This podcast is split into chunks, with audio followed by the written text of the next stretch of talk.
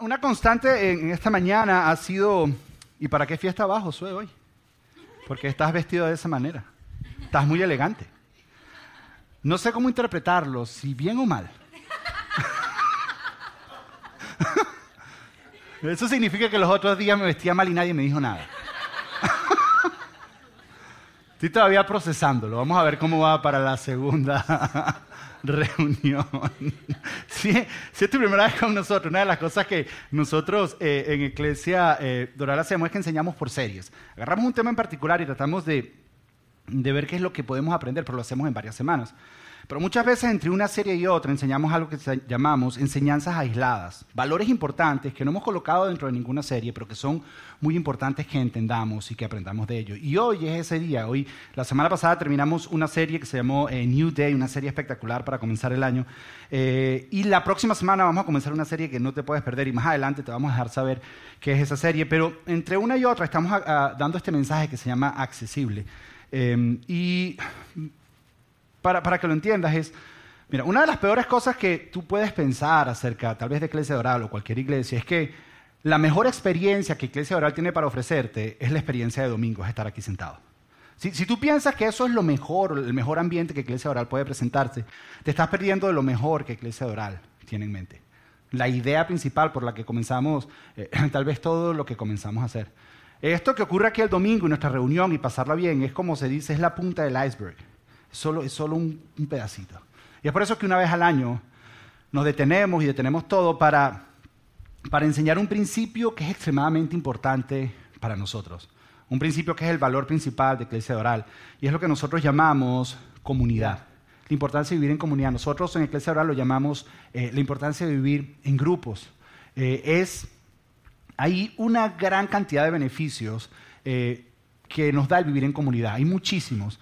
Y yo quiero que el día de hoy dejarte saber por qué es tan importante para nosotros esta idea de vivir en comunidad. Y hay muchísimos beneficios, yo he escogido uno solo para que puedas entender, pero aparte del que te voy a comentar hoy hay muchísimos. Es más, estuve todo el día de ayer eh, batallándome entre qué tenía que compartirles, porque hay muchísima, muchísima información eh, que Dios nos dejó acerca de la importancia de vivir en comunidad. Dios habla muchísimo. Es más, tenía casi que dos mensajes listos y ayer desayunando con, yendo de camino a comprarme Starbucks en la mañana con mi hijo Matthew, me pregunta, él a veces los sábados en la mañana me pregunta, ay, ¿de qué vas a enseñar mañana? Y yo, yo ensayo mis enseñanzas con él porque si un niño de 10 años la puede entender, ustedes la pueden entender. Entonces, eh, yo, yo, me siento con él y empiezo a conversar. Y entonces digo, tengo estas dos y no sé cuál. Me dice, a lo mejor yo puedo ayudarte. Cuéntame de qué es cada uno. Entonces le dije, y me dijo, yo creo que debieras ir más con esta. Y en la noche me preguntó, ¿cuál escogiste por fin? Y entonces, y a la final escogí la, la que él me había recomendado, que es lo que les voy a compartir el día de hoy. Pero, para, para poderlo entender, tenemos que hablar de algo que hay en la condición de todos nosotros los seres humanos. Y es esa tendencia que hay en nosotros hacia desviarnos o alejarnos de aquello que es bueno para nosotros. No sé si te has dado cuenta que nosotros los seres humanos hay una tendencia de alejarnos, de desviarnos, o si pudiéramos decir, descarriarnos de aquello que es bueno para nosotros. Eh, por ejemplo, empiezas a hacer tu dieta y estás comiendo bien y estás comiendo saludable y tienes que luchar contra una tendencia que te jala y te dice, no, mira la Nutella, mira la Nutella, mira la Nutella. Y tú dices, no, yo quiero. Y hay una tendencia que te jala a no hacer lo correcto. O, estás haciendo tu, disciplina de hacer ejercicio y va súper bien. Y cuando te vas a parar en la mañana a hacerlo, las sábanas te dicen, quédate cinco minuticos más, está frito y no salgas hoy, no salgas hoy.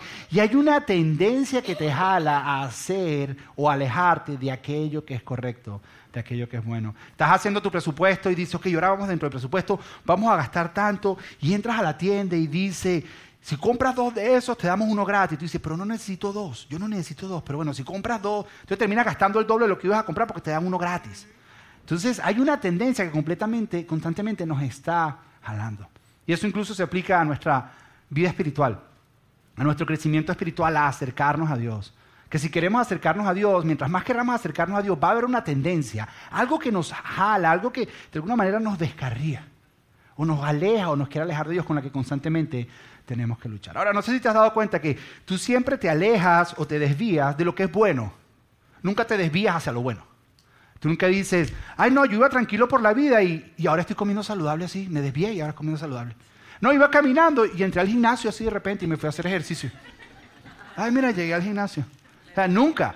siempre es que vas al gimnasio y terminas comiéndote postres, te desviaste para otro lugar. Por lo general eso es lo que pasa. Y muchas veces, si somos sinceros, esta lucha, esta lucha no es contra una corriente, sino se siente que va arriba o cuesta arriba. Eh, muchas veces, antes de lo de río cuesta arriba, muchas veces la manera en que yo veo esto, que la corriente te lleva es como cuando vas a la playa. Una vez has ido a la playa y pones tus sillas en un lugar y pones todo tu ser y pones, pones tu cava con Coca-Cola ahí, la pones ahí, te pones tu sombrilla y bueno, vamos a jugar a la playa y estás jugando en la playa y sin darte cuenta pasa un tiempo y de repente volteas y ves que por allá, lejotes, está tu silla y tú dices, ¿quién me lo movió? Y no fue que se movió nada, fuiste que tú poco a poco te fuiste moviendo sin darte cuenta. Y eso es un poco lo que nos pasa. Queremos hacer cosas bien y poco a poco sin darnos cuenta nos vamos alejando de aquellas cosas que son buenas, incluso Dios. Comienza el año nuevo y decimos, ok, vamos a buscar de Dios, vamos a empezar a ir a la iglesia y poco a poco nos comenzamos alejar. Las estadísticas dicen que para este momento del año ya todos nosotros rompimos todas nuestras resoluciones de este año nuevo. Comenzaste la primera semana súper bien, pero poquito a poco, poquito a poco te fuiste alejando. Y muchas veces, muchas veces no se siente que es una corriente, se siente que es un río, que vas en contra del río, que va arriba, arriba. Mientras el río va bajando, tú vas en contra y tú dices, ¿cómo hago? Esto es muy fuerte. Pero todos aquellos que hemos sido lo suficientemente disciplinados para decir, ok, voy a arreglar esta área de mi vida, voy a, comer saludable, o voy a hacer ejercicio, o voy a ponerme dentro de un presupuesto, voy a trabajar en esta relación. Y decidimos ir en contra de lo que la tendencia o la corriente nos dice que nos quiere jalar, sabemos que vale la pena hacerlo. Porque vemos que avanzamos, vemos que hay fruto, vemos que vale la pena. Ahora, la buena noticia es que la intención de Dios nunca ha sido que vivamos o que luchemos contra esta tendencia solos. Dios siempre ha querido que lo hagamos juntos, que lo hagamos en comunidad.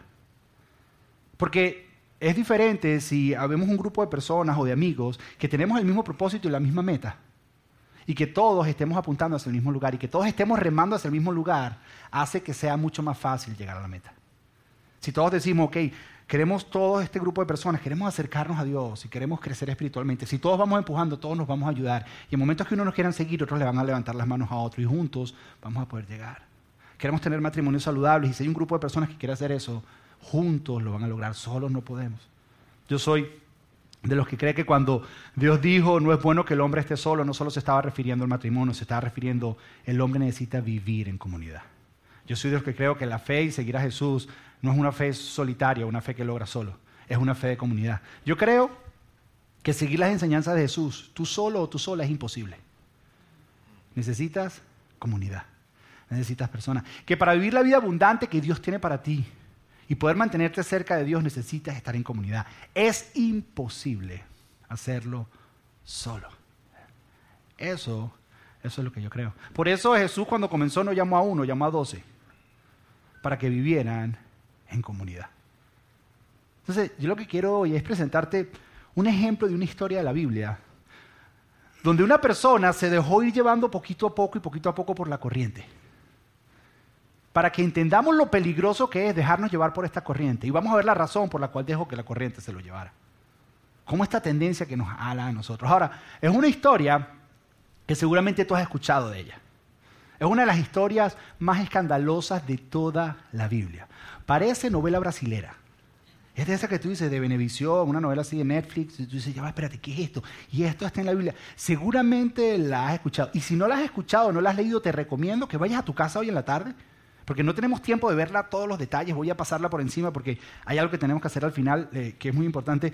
Pero ve a tu casa y búscala, está en, está en 2 Samuel capítulo 11, ve a tu casa, desempolva tu Biblia, saca ahí el polvo y léela. lee ese pedacito o bájate la aplicación gratis y léela. Porque vamos a pasar por encima de algunas cosas, pero hay algunas cosas que tú dices, wow. Y es una de esas historias que es escandalosa. de seguro la has escuchado, porque como somos hispanos, todo lo que es chismoso, escandaloso nos gusta. Y de seguro has escuchado acerca de esta historia. Y es la historia de David y Betsabé. Por cierto, cuando le pregunté a mi hijo, ¿cuál historia vas a compartir? Dijo David Betsabé. Me dijo, yo esa no me la conozco porque no estás en edad de saberla. Así.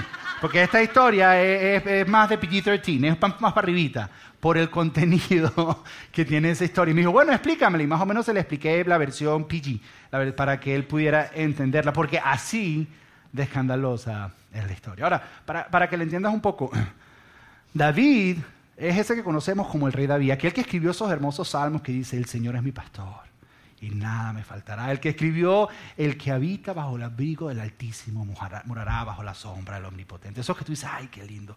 David, aquel, la única persona que en toda la Biblia se menciona que es un hombre conforme al corazón de Dios.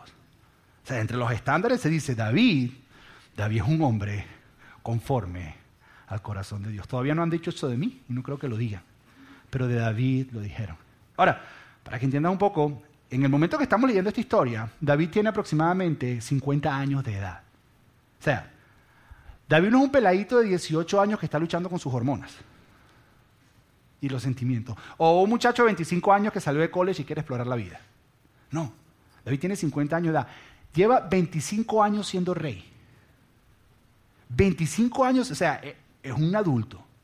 Una persona que sabe bien lo que es bueno y lo que es malo. Tiene hijos adultos ya. O sea, David, David es, es un señor. Y un día dice la Biblia que David dice que después del mediodía, después de, la siesta del mediodía, por eso la Biblia habla de la siesta, yo creo en tomar siesta, porque David tomaba siestas. Dice que después de la siesta del mediodía, dice que David se despertó y comenzó a caminar por la azotea de su palacio. Y mientras está caminando por la azotea del palacio, ve una mujer bañándose. Una mujer se estaba bañando. Era una mujer muy hermosa. Y David manda a investigar y manda a preguntar y dice, dice, averígüeme, ¿quién es ella? Y le traen el reporte a David. El mensajero llega de regreso y le dice lo siguiente a David. Le dice, ella, ella es Betsabé, hija de Eliam. Ok, voy, a parar aquí, porque la Biblia no menciona hija de quién. Para... Ok, Eliam el papá de Eliam era uno de los consejeros privados de David. Es decir, que el abuelo de Betsabé era consejero de David. Era consejero íntimo en momentos difíciles en la vida de David, en momentos de tomar decisiones en la vida de David. El papá de Eliam, es decir, el abuelo de Betsabé, le daba consejos a David. Y después dice, es hija de Iliam y esposa, David está casada. Y esposa de Urias elita. Ahora, ¿quién es Urias? Porque Urias no es un aparecido. Urias está en una lista bien especial en la Biblia que se conoce como la lista de los valientes de David. Son de las personas que lucharon con David en los momentos más difíciles en la vida de David. Son de las personas que ayudaron a que David pasara de ser un simple pastorcito a rey. Son de las personas que cuando David no era nadie estuvieron peleando a la par de David para proteger su vida cuando el rey Saúl lo estaba buscando. Cuando estaba buscando matarlo, Urias ponía su vida. Es decir, Urias, Urias era compadre de David. Entonces, David, que te quede claro, es la nieta de tu consejero y la esposa del compadre. Y David empieza a tener esas conversaciones internas que tú y yo tenemos cuando queremos hacer cosas estúpidas. ¿Sabes a las que me refiero? Que tratas de convencerte a ti mismo de lo que vas a hacer. Que te hablas contigo mismo y empiezas a decir, sí, pero que la pobre se ve tan sola. Pues Urias no estaba, entonces. Y para que sea cualquier otro, el compadre. O sea, o sea, básicamente es un favor. Es un favor que estoy haciendo, es servicio a la comunidad. Entonces él empieza a decir, además, tal vez dijo cosas entre las que mm, los otros reyes lo hacen. ¿Por qué no lo voy a hacer yo? Yo me lo merezco. Yo, yo soy el rey. ¿Quién me va a decir que no? Y David la manda a llamar. La invita al palacio y se acuesta con ella. Con la nieta del consejero, con la esposa del compadre. Se acuesta con ella. Y e-, esta es una teoría de Josué. Esto no lo dice la Biblia. Pero yo creo que fue más de una vez. Yo creo que la llamó. Yo, creo, que la llamó y, la envió para su casa y la noche siguiente la volvió a llamar. Y la mandó para su casa y, descansaron una noche como para disimular un poco para que la gente no hable. Y después la volvió a llamar. Yo creo que fue varias veces. Lo que quiero decir es que fue más que una noche de copas, una noche loca. Lo que quiero decir es que era algo que David comenzó a hacer, comenzó a descarriarse, su corazón empezó a ver que lo que era pecado ya no, ya no se ve tan malo. Y empezó a justificarse, empezó a engañarse a él mismo. Lo que él no sabía es que David pensaba que era un secreto, pero todo el mundo lo sabía. Porque cuando tú le dices al sirviente, ve y búscamela, el sirviente le va a contar a alguien.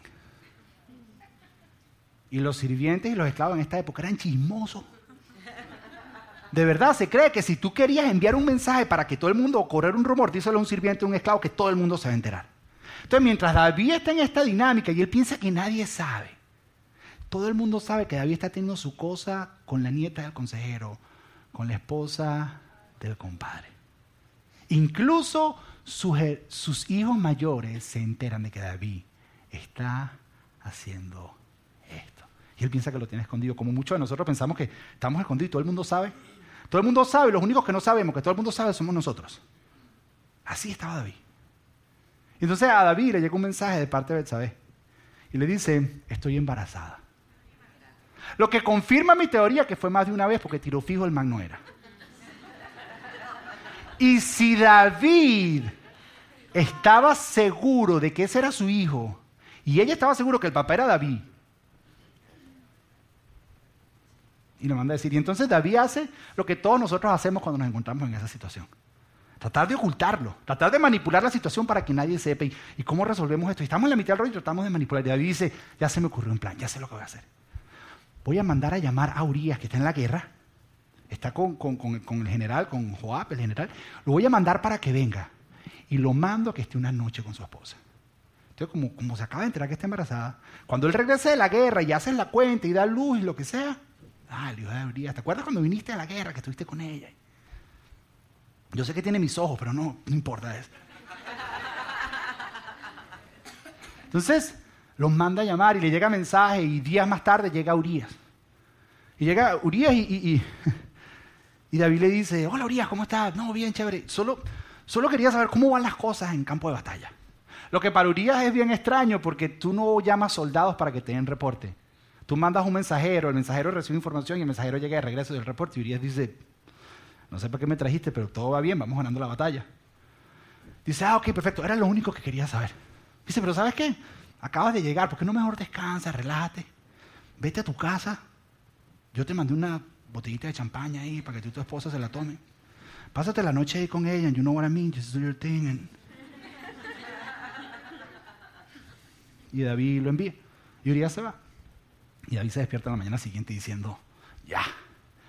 Y David se entera la mañana siguiente que Urias pasó la noche en la entrada del palacio con los guardias del rey protegiendo a David. Y David se molesta. Y David lo llama y le dice, Urias, pero yo no te dije que te fuera con tu esposa. Y Urias le dice, Urias le dice, ¿cómo voy a yo estar con mi esposa y voy a estar comiendo cuando el arca de Dios, que representaba la presencia de Dios, cuando Dios mismo, el arca de Dios, y los ejércitos de Dios viviente están en el campo de batalla, durmiendo en carpas y en intemperie, yo eso no lo puedo hacer. Yo estoy aquí como si estuviera allá con ellos. Y David dice, ok, veo que eres un hombre íntegro. Pero antes de irte, necesito que cenemos esta noche juntos, porque tengo algo más que contarte. Ok, y llega la noche y se sienta, empiezan a cenar y David lo emborracha. Léete la Biblia, te estoy diciendo, es interesantísimo. David lo emborracha y le dice, ahora sí, Urias, anda, vaya, vete a casa de tu esposa. Y David dice, yes, esta sí. Y David se levanta la mañana siguiente y descubre que el borrachito de Urias pasó la noche en la entrada del palacio con los guardias protegiendo a David. Es decir, que en este momento de la historia, Urias borracho tenía más carácter que el rey David. Y David dice, esto no tiene solución. Y David hace, ahora sí, lo inimaginable. Empezó porque vio a una mujer, no le importó, continuó, llamó a este hombre, trató de manipular toda la situación y continúa y continúa y su corazón se va desviando de aquello que David sabe que es bueno. Y ahora sí hace lo inimaginable. David escribe una carta, la cierra, la sella con el sello real, queriendo decir que solamente el general en el campo de batalla podía abrir esta carta. Se le entrega en las manos a Urias y les dice, esta es la misión que yo tengo para ti. Necesito que entregues esta nota al general Joab, el que está encargado de todo, y solamente él la puede leer. Urias dice, ok, voy a llevar la nota. Y Urias va y la entrega. Y la nota, la nota dice lo siguiente. Dice, Pon, esto lo escribió David, pon a Urias en el frente de la batalla, donde la batalla es más dura y peligrosa, y luego déjalo para que lo maten. Dice, ponlo ahí. Y el momento que la cosa se ponga fea, todos váyanse. Y que lo maten. David, un hombre conforme al corazón de Dios, ¿cómo terminó siendo? Un adúltero y un asesino. Ahora, lo que David no sabe, y es lo que nosotros no nos damos cuenta cuando estamos en la mitad de todos estos rollos en que nos metemos. Es la conexión que hay entre tus acciones y tus consecuencias. Lo que David hizo tuvo muchas consecuencias. Tuvo consecuencias en su familia. Porque los hijos mayores de David sabían lo que David había hecho. Y la relación de David con sus hijos mayores más nunca fue la misma. Se dañó la confianza de David con sus hijos mayores para siempre. Yo imagino que los hijos mayores le habrán dicho a David, papá, te pasaste. Porque ellos vieron, ellos vieron y sabían que había una aventura. Ellos vieron que tenía su cosa con Betsabé y vieron que llega Urias y está unos días, de repente Urias se va y lo matan, como si fuera un accidente de guerra. Y no solo eso, sino Betsabé hace un luto pequeñito y después que hace el luto, David la llama para que esté en el palacio con él y se casa con ella y queda embarazada inmediatamente. Bueno, más rápido que inmediatamente. Porque estaba embarazada desde antes y más nunca la confianza de los hijos de David fueron iguales con él. Hasta el punto que hubo guerra entre ellos. Uno violó a una hermana. Otro trató de quitarle el trono a David.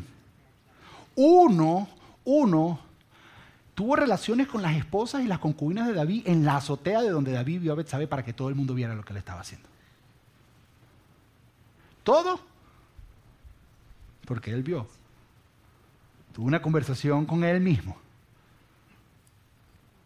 y llegó hasta asesinar a este hombre. Ahora, Dios le tiene que poner un freno a esto. ¿Y qué hace Dios? Le manda al profeta Natán.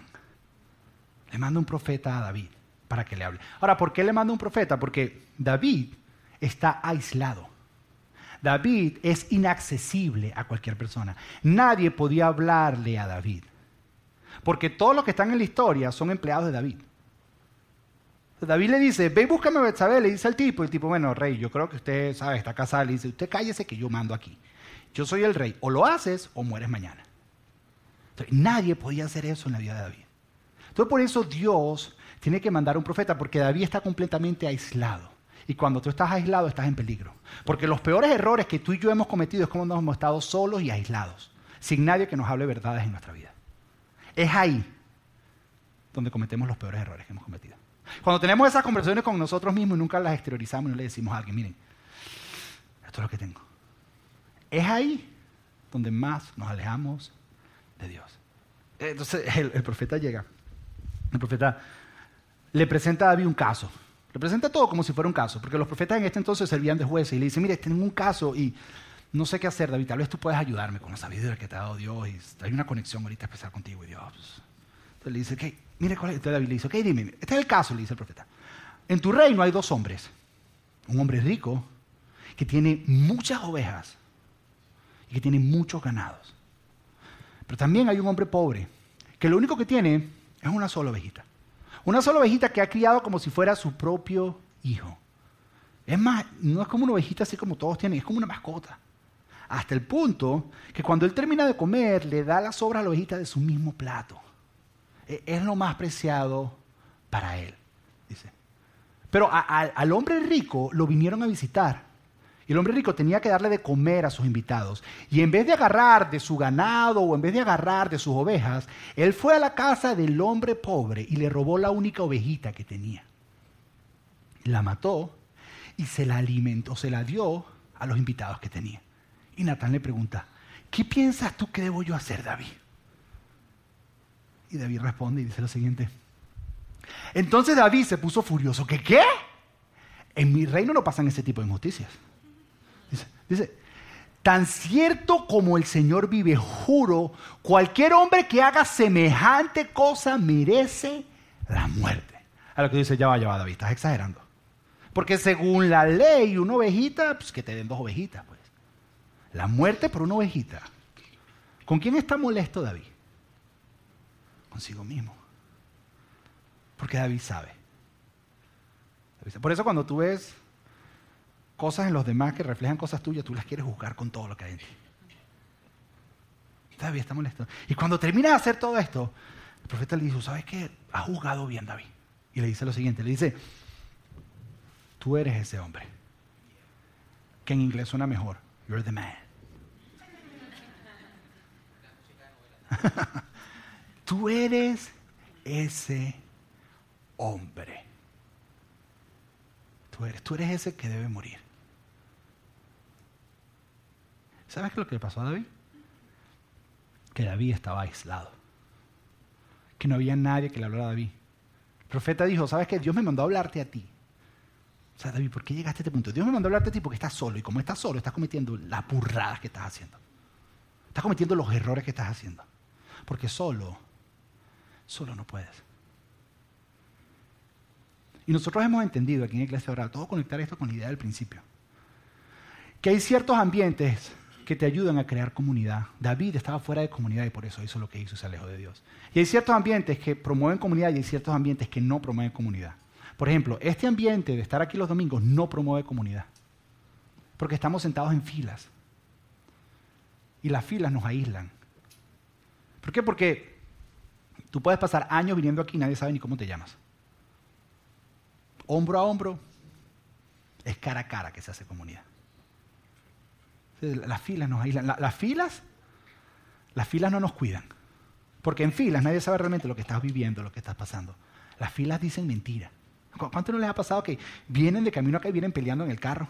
No, que tú, que yo, que no, que por qué, que esto, que lo... Y llega y estacionas acá y te miras en el espejo, te arregla, respira profundo y dice, ok, acá para. Acá paramos porque ya vamos para la iglesia. Y sales con tu carita de iglesia todos en familia feliz así de que... Se ríen porque es verdad, a todos les ha pasado. Te vienen así, no, todo bien. Y le dicen, niño, ya, aquí murió, ya, aquí. Después seguimos. Cuando salgamos de la iglesia continuamos esta conversación. Y aquí hay como un vacío en el espacio. Y vienes y le cantas a Dios, Dios de lo imposible. Se agarran las manos juntitos. Y sí, se oremos los unos por los otros, eso es bien incómodo, pero tienes que hacer la cara de que están orando. Sí. ¿Qué es? En la fila no nos damos cuenta pero en los círculos. Cuando estamos sentados, nos vemos las caras. De repente estás en esa dinámica que estamos y están conversando y a alguien se le sale algo, tú dices, uy, entre todos hay algo. Pues porque ahí te das cuenta. Tú le preguntas, ¿cómo están? Y le das a personas acceso a áreas de tu vida. Porque esto es algo que empieza dentro de ti. Esta discusión y esto que te aleja de Dios es algo que empieza dentro de ti. Y si no dejas a nadie que entre, no vas a poder tratar con ellos. Nosotros pensamos que, esto del pecado es algo de afuera, no es algo que está adentro. Tienes que dejar a alguien adentro para que te ayude a trabajar. Las la filas aíslan. El problema, el problema de David era que estaba aislado. ¿Y cómo sé que el problema de David era que estaba aislado? José, pero pues, te exageras. Porque hay un versículo al principio, el cual me salté a propósito, para que entiendas por qué. Mira lo que como empieza la historia diciendo. Dice lo siguiente, dice, en el versículo 1 dice, en la primavera, cuando los reyes suelen salir a la guerra, David envió a Joab al ejército israelita, sin embargo, David se quedó en Jerusalén. Te explico, en la primavera. En la primavera porque es el tiempo donde ya recogiste la cosecha y tienes suficiente alimento para todas las tropas.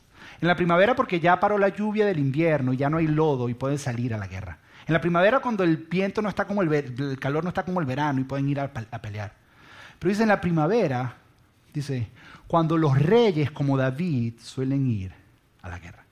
Entonces, cuando los reyes van a la guerra, cambia la dinámica en la relación y los reyes se hacen accesibles. Cuando David va a la guerra, adivina con quién iba David a la guerra, con los valientes de David. Aquellos que estuvieron con él, cuando David no era nadie. Aquellos que conocen lo bueno de David, lo malo de David, lo feo de David y las debilidades de David. Y en el contexto de guerra le pueden decir, hey David, cuidado con esto. Mira, mira David, conocemos esto. Mira, David, sabemos. ¿Te acuerdas aquella vez que tú... ¿Te acuerdas, David? Mucho cuidado. David, ¿sabes qué? En el contexto de guerra cambia la dinámica de rey y aquellos que están luchando. ¿Por qué? Porque estamos luchando hombro a hombro los dos.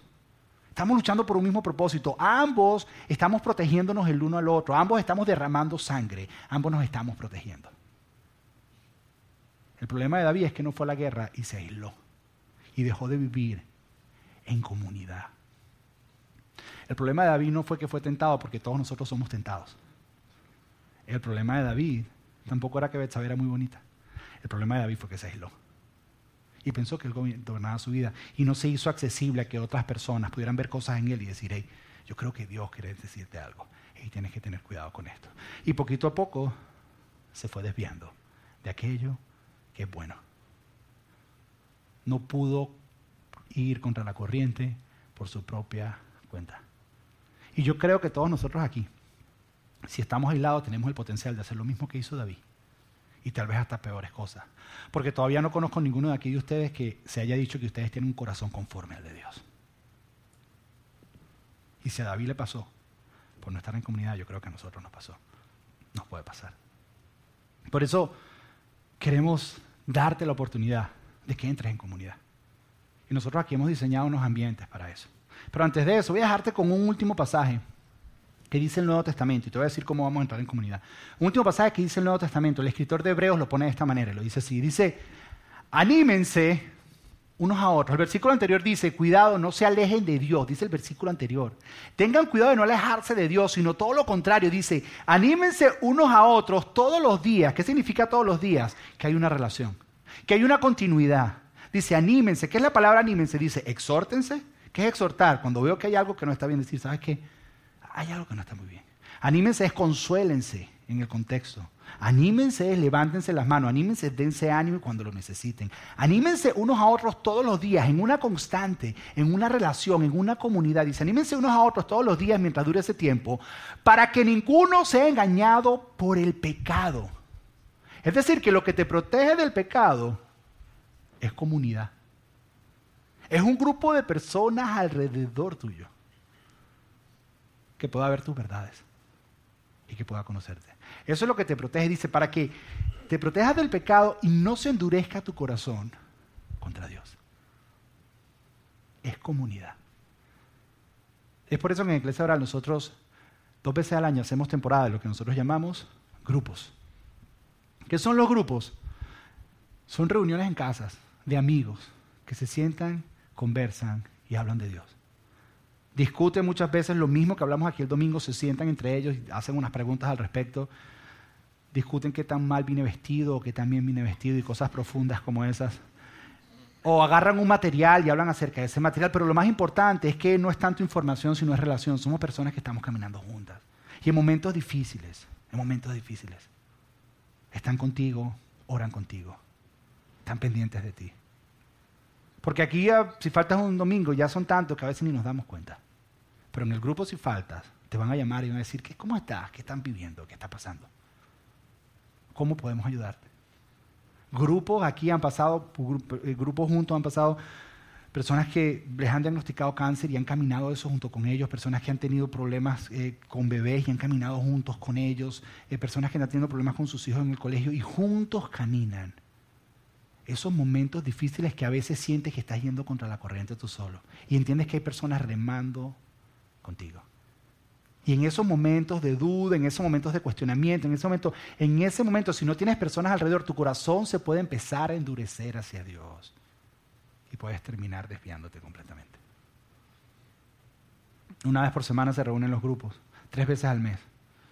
Una hora, una hora y media, dependiendo de qué tan buena sea la comida porque comen. Los grupos míos yo los escojo porque tan buena es la comida. Pero comemos, siempre hay buena comida. ¿Y qué hacen después? Se sientan y conversan. No ocurre nada extraño. Tal vez tú has estado en grupo en otras iglesias y has estado, uy, pues medio. ¿Y qué hacen? No hay nada extraño. Simplemente un grupo de personas que se reúnen. Y empiezas a conocer personas y empiezas a conectar. Miren lo que algunas personas han dicho acerca de los grupos de iglesia oral. Yo pregunté por Facebook, ¿qué les qué, ¿cuál es tu experiencia en los grupos de iglesia oral? Una persona dijo, las personas es lo que más le gusta. Dice, dejar de ser simplemente conocidos y convertirnos en amigos. Eso es lo que se da en los grupos. Los grupos aquí recomendamos que duren un año. Y un año cuando los rompemos es como si les arrancaras el corazón. ¡No! Nosotros le decimos, no tienen que dejar de ser amigos, tienen que seguir siendo amigos. Lo único es que, bueno, ya van a estar en otros grupos. ¿Por qué? Porque después de un año ya, ya no es un grupo, ya eso es una rumba toda la vez que se reúnen. Ya la familiaridad, ya, ¿qué habla de la Biblia? Ni qué habla de Dios, ni qué nada. Dale, saca la comida, dale. Vamos a ver el Super Bowl y ya, o sea, ya nada. Quedan hoy, hoy dan de flash, vamos a ver el flash y nos sentamos a ver cualquier otra cosa. Entonces, ya cuando en un año vuelves a empezar, eh, mantiene, quita la familiaridad. Otra persona puse, puso compartir testimonios no solo anima o alienta a los otros, sino quien comparte recuerda lo que Dios ha hecho en su vida. Otra persona puso, así como dicen que una mano lava la otra y las dos lavan la cara. Es así como uno se siente en los grupos. Uno puede estar desanimado o buscando ayuda, pero en el grupo o lo encuentra apoyo siempre en el grupo. Y una de mis favoritas puso, puso esto, dice, es una ventana al crecimiento espiritual. Es una mano amiga en el proceso de acercarnos a Dios. Es motivación, es alegría, es oración. Eso y más son los grupos. Entonces, la pregunta que te voy a hacer es, ¿qué vas a hacer? Porque vivir la vida y acercarte a Dios solo no puedes. Sola no puedes. Es que no tengo, no me puedo dar el lujo de sacar una noche a la semana para. No, no te puedes dar el lujo de no hacerlo. Porque aquí lo que está en juego son las personas que tú más amas. Es tu familia. Son tus hijos, son tus relaciones. Porque eventualmente vas a irte desviando. Cuando yo atiendo City, las personas me encuentran los rollos. Lo primero que le pregunto es, ¿tú estás en algún grupo? Y para no exagerar, pero el 99% de las veces los que están enrollados me dicen no. ¿Y sabes qué es lo primero que hago? Tienes que meterte en un grupo. Porque eso es lo que te va a ayudar a navegar esto que estás viviendo. Porque solo o sola no puedes. ¿Y los niños qué hago con los niños? Entre los grupos cuadran para que haya cuidado de niños, lo pagan entre todos, incluso si no tienen dinero. La iglesia te ayuda. De verdad, sí. Para que te veas que la excusa no son los niños, eso es lo que tú estás poniendo. Entonces, ¿qué hacemos? Es bien fácil. Queremos que te conectes a un grupo. Y aquí como somos hablando, orando y con el mazo dando, saquen todos sus teléfonos ahí para que te registres de una vez en un grupo. Aquellos que dicen, sabes que yo siento que quiero registrarme un grupo, yo necesito esto en mi vida. Saca tu teléfono, en verdad, no estoy, no jugando, saca, saca tu teléfono y esto es lo que vamos a hacer. A los que desean, una vez más, nosotros lo único que podemos es ofrecerte el ambiente, no podemos obligarte. ¿Ok? Se están abriendo seis grupos en esta temporada. Uno en Kendall, en el área de Kendall, y todos los el resto en el área del Doral. Y la manera en que tú escoges los grupos es dependiendo de personas que conozcas, personas que te caigan bien, personas que o te gusta el, el líder que está en el grupo, te parece que está bien esa persona, te parece súper chévere, entonces simplemente conectas con esa persona. Hay varios líderes, está el pastor Avero es uno de los líderes, otro es otro de los líderes. Eh, Richard es líder, el, grupo de Richard lo, tuvimos que deshacer. Richard llevaba ya tres años y medio con el mismo grupo. La iglesia tiene. Richard tenía cinco años con el grupo, la iglesia tiene cuatro años y él llevaba cinco años con el grupo. Ya, ya hacían presentaciones, tenían hijos en el grupo que nacieron, nietos, una matica que había crecido, sí, o sea, ya. Ya, entonces nos dijimos, ya ese grupo ahí ya, no, que por qué nosotros. Y esta mañana me dijo, ¿será que yo puedo meter por lo menos siete? Que yo sé que, que ellos empezaron más tardecito, ¿será que me da tiempo? Y le dije, está bien, Richard, dale, métele siete ahí. Los otros están dándose golpes y flagelándose. Pero bueno, porque se pierde la familiaridad. Tú ibas al grupo de Richard y era una guachafita, ya eso no era grupo. Tú ibas y tenían salsa, estaban bailando, tú decías, ¿y esto qué es? No, aquel grupo que es así. Entonces, no, mentira, estoy exagerando, pero, no, porque después lo creen. Mi esposa me dice, tú nunca aclaras, deja eso así abierto. Y la gente entonces cree que eso es verdad. Sobre todo cuando es historia de nosotros. Nunca terminaste y no le dijiste que terminamos bien. Ahora la gente sabe que estamos peleados. La gente está pensando que nosotros estamos peleados y nosotros estamos bien. Entonces, lo, que, lo que vas a hacer es lo siguiente. Al número del 305-712-6057 vas a mandar la palabra grupos. Grupos. Saca tu teléfono y manda la, palabra grupos. Ahora, si tú dices, aquí hay personas que tú ves y tú dices, wow, yo, yo quisiera estar en el grupo con ellos, o hacer un grupito entre ustedes, no hay ningún problema. No tiene que ser un poco desconocidos todos ahí, yo esto no los conozco. Puedes buscar personas que tú dices, wow, eh, si quieres acércate ahorita o te acercas al final, lo haces después. Las, las registraciones van a estar abiertas por esta semana. Y se ponen de acuerdo y dicen, ok, esto, esto nosotros tres vamos a arrancar este grupo. Porque sabemos lo extraño que es llegar tú el único, así el grupo así de que... Entonces, si, llegas ya con personas que conoces y llegan junto al grupo, sería lo ideal, porque son personas que ya se conocen y pueden, y pueden exponerse a eso. Entonces, después que manda la palabra grupo, te va a llegar de respuesta una cosa que te va a decir, bienvenido al grupo, no sé qué cosa, esto se puede usar para marketing, y tú le dices, yes, sí, quiero ser parte de, yes. Y después que le dices yes, te va a mandar un link. Cuando tú le das a ese link, te va a abrir el listado de todos los grupos que hay. Todos los grupos que hay disponibles. Escoge el grupo que tú quieras. Ah, voy a escoger el de Albero porque él es tan, él parece como un abuelito y se siente tan bien. Varias cosas que tienes que saber de Albero. Parece abuelito, pero no siempre es abuelito. Número uno. Pero en los grupos de Albero siempre se come bien. Siempre se come bien. Siempre, porque yo me visité los grupos la vez pasada en los grupos de Albero siempre se come bien. O bueno, quieres estar en el grupo de Richard porque has conectado, o Otto, o los diferentes grupos. Ahí está el listado de personas y tú lo escoges. Ok, entonces quiero, quiero darte para que hagas eso, si no lo has hecho, voy a darte uno o dos minutos para que hagas eso. Mandes la palabra grupos, te llegue la palabra yes, te llegue la palabra, tú le digas yes y escoge de una vez, si es posible, el grupo donde quieres estar. Así que te, te voy a dar ese espacio. ¿Ya lo hicieron? ¿Todavía? Para nosotros esto es tan importante que hay gente que va a grupos que no viene a la iglesia. Es más, a veces yo le digo a gente, si, tienes que coger entre venir el domingo, ir al grupo, ve al grupo, porque el grupo va a ser mejor que, va a ser, va a ser más beneficioso para tu vida.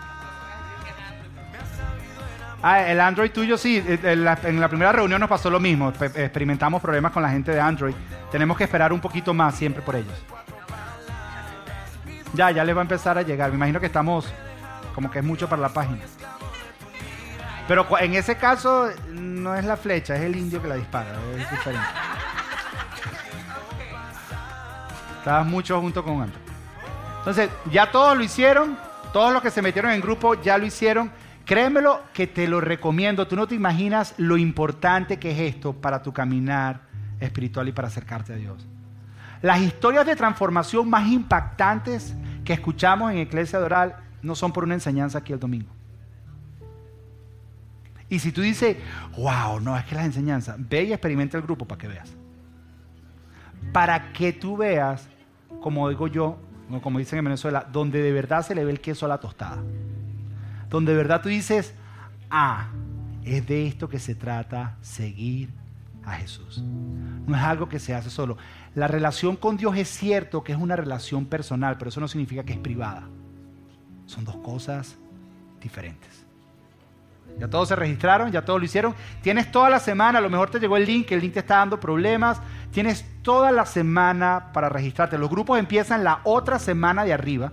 Empiezan la semana del 8, del eh, miércoles 8. No todos los grupos son miércoles, por lo general nos reunimos los miércoles. Hay unos que lo hacen martes, otros que lo hacen jueves. lo que hace es que el facilitador o el coordinador del grupo se comunica con los del grupo para tratar de decidir cuál es el mejor día. Si el día que ellos escogen no te funciona, siempre está la opción de poder contactar o conectar con cualquier otro grupo, pero créemelo. Yo desde que hablo de Iglesia Doral he estado en grupo, yo, yo, yo, desde que empezó. Porque yo no soy de esos que manda a todo el mundo a grupo y yo no tengo grupo. No, yo, desde que empezó, porque es importante para mi caminar con Dios. Así que si ya lo hiciste, sabes que voy a invitarte a que cierres tus ojos y me gustaría orar orar contigo. Padre, gracias Señor, gracias por, porque tú no nos mandaste estar solos, Señor. Es cierto que te tenemos a ti, es cierto que tu presencia irá con nosotros hasta los confines de la tierra, Señor. Pero también es cierto que tú nos creaste para vivir en comunidad, para vivir los unos con los otros, Señor. Hoy hemos entendido que la mejor defensiva contra el pecado es la comunidad. Que lo que mejor nos puede proteger de alejarnos de ti es nosotros. Que un nosotros es la mejor barrera que me mantiene dentro de las líneas correctas para caminar tu camino, Señor. Entiendo que tú tienes una vida abundante para cada uno de nosotros, pero que eso no lo logramos solos, que eso lo logramos en comunidad y que ahí Ahí es donde somos transformados. Es ahí donde verdaderamente podemos traer nuestras dudas, nuestras preguntas, nuestras luchas, para que juntos con otras personas caminemos y descubramos las respuestas que tú tienes para nosotros, Señor. Así que te pedimos en el nombre de Jesús que el lanzamiento de esta temporada sea un catalizador transformador para la vida de cada uno de nosotros que somos parte de estos grupos, Señor. Te pedimos esto en el nombre de Jesús. Amén y amén.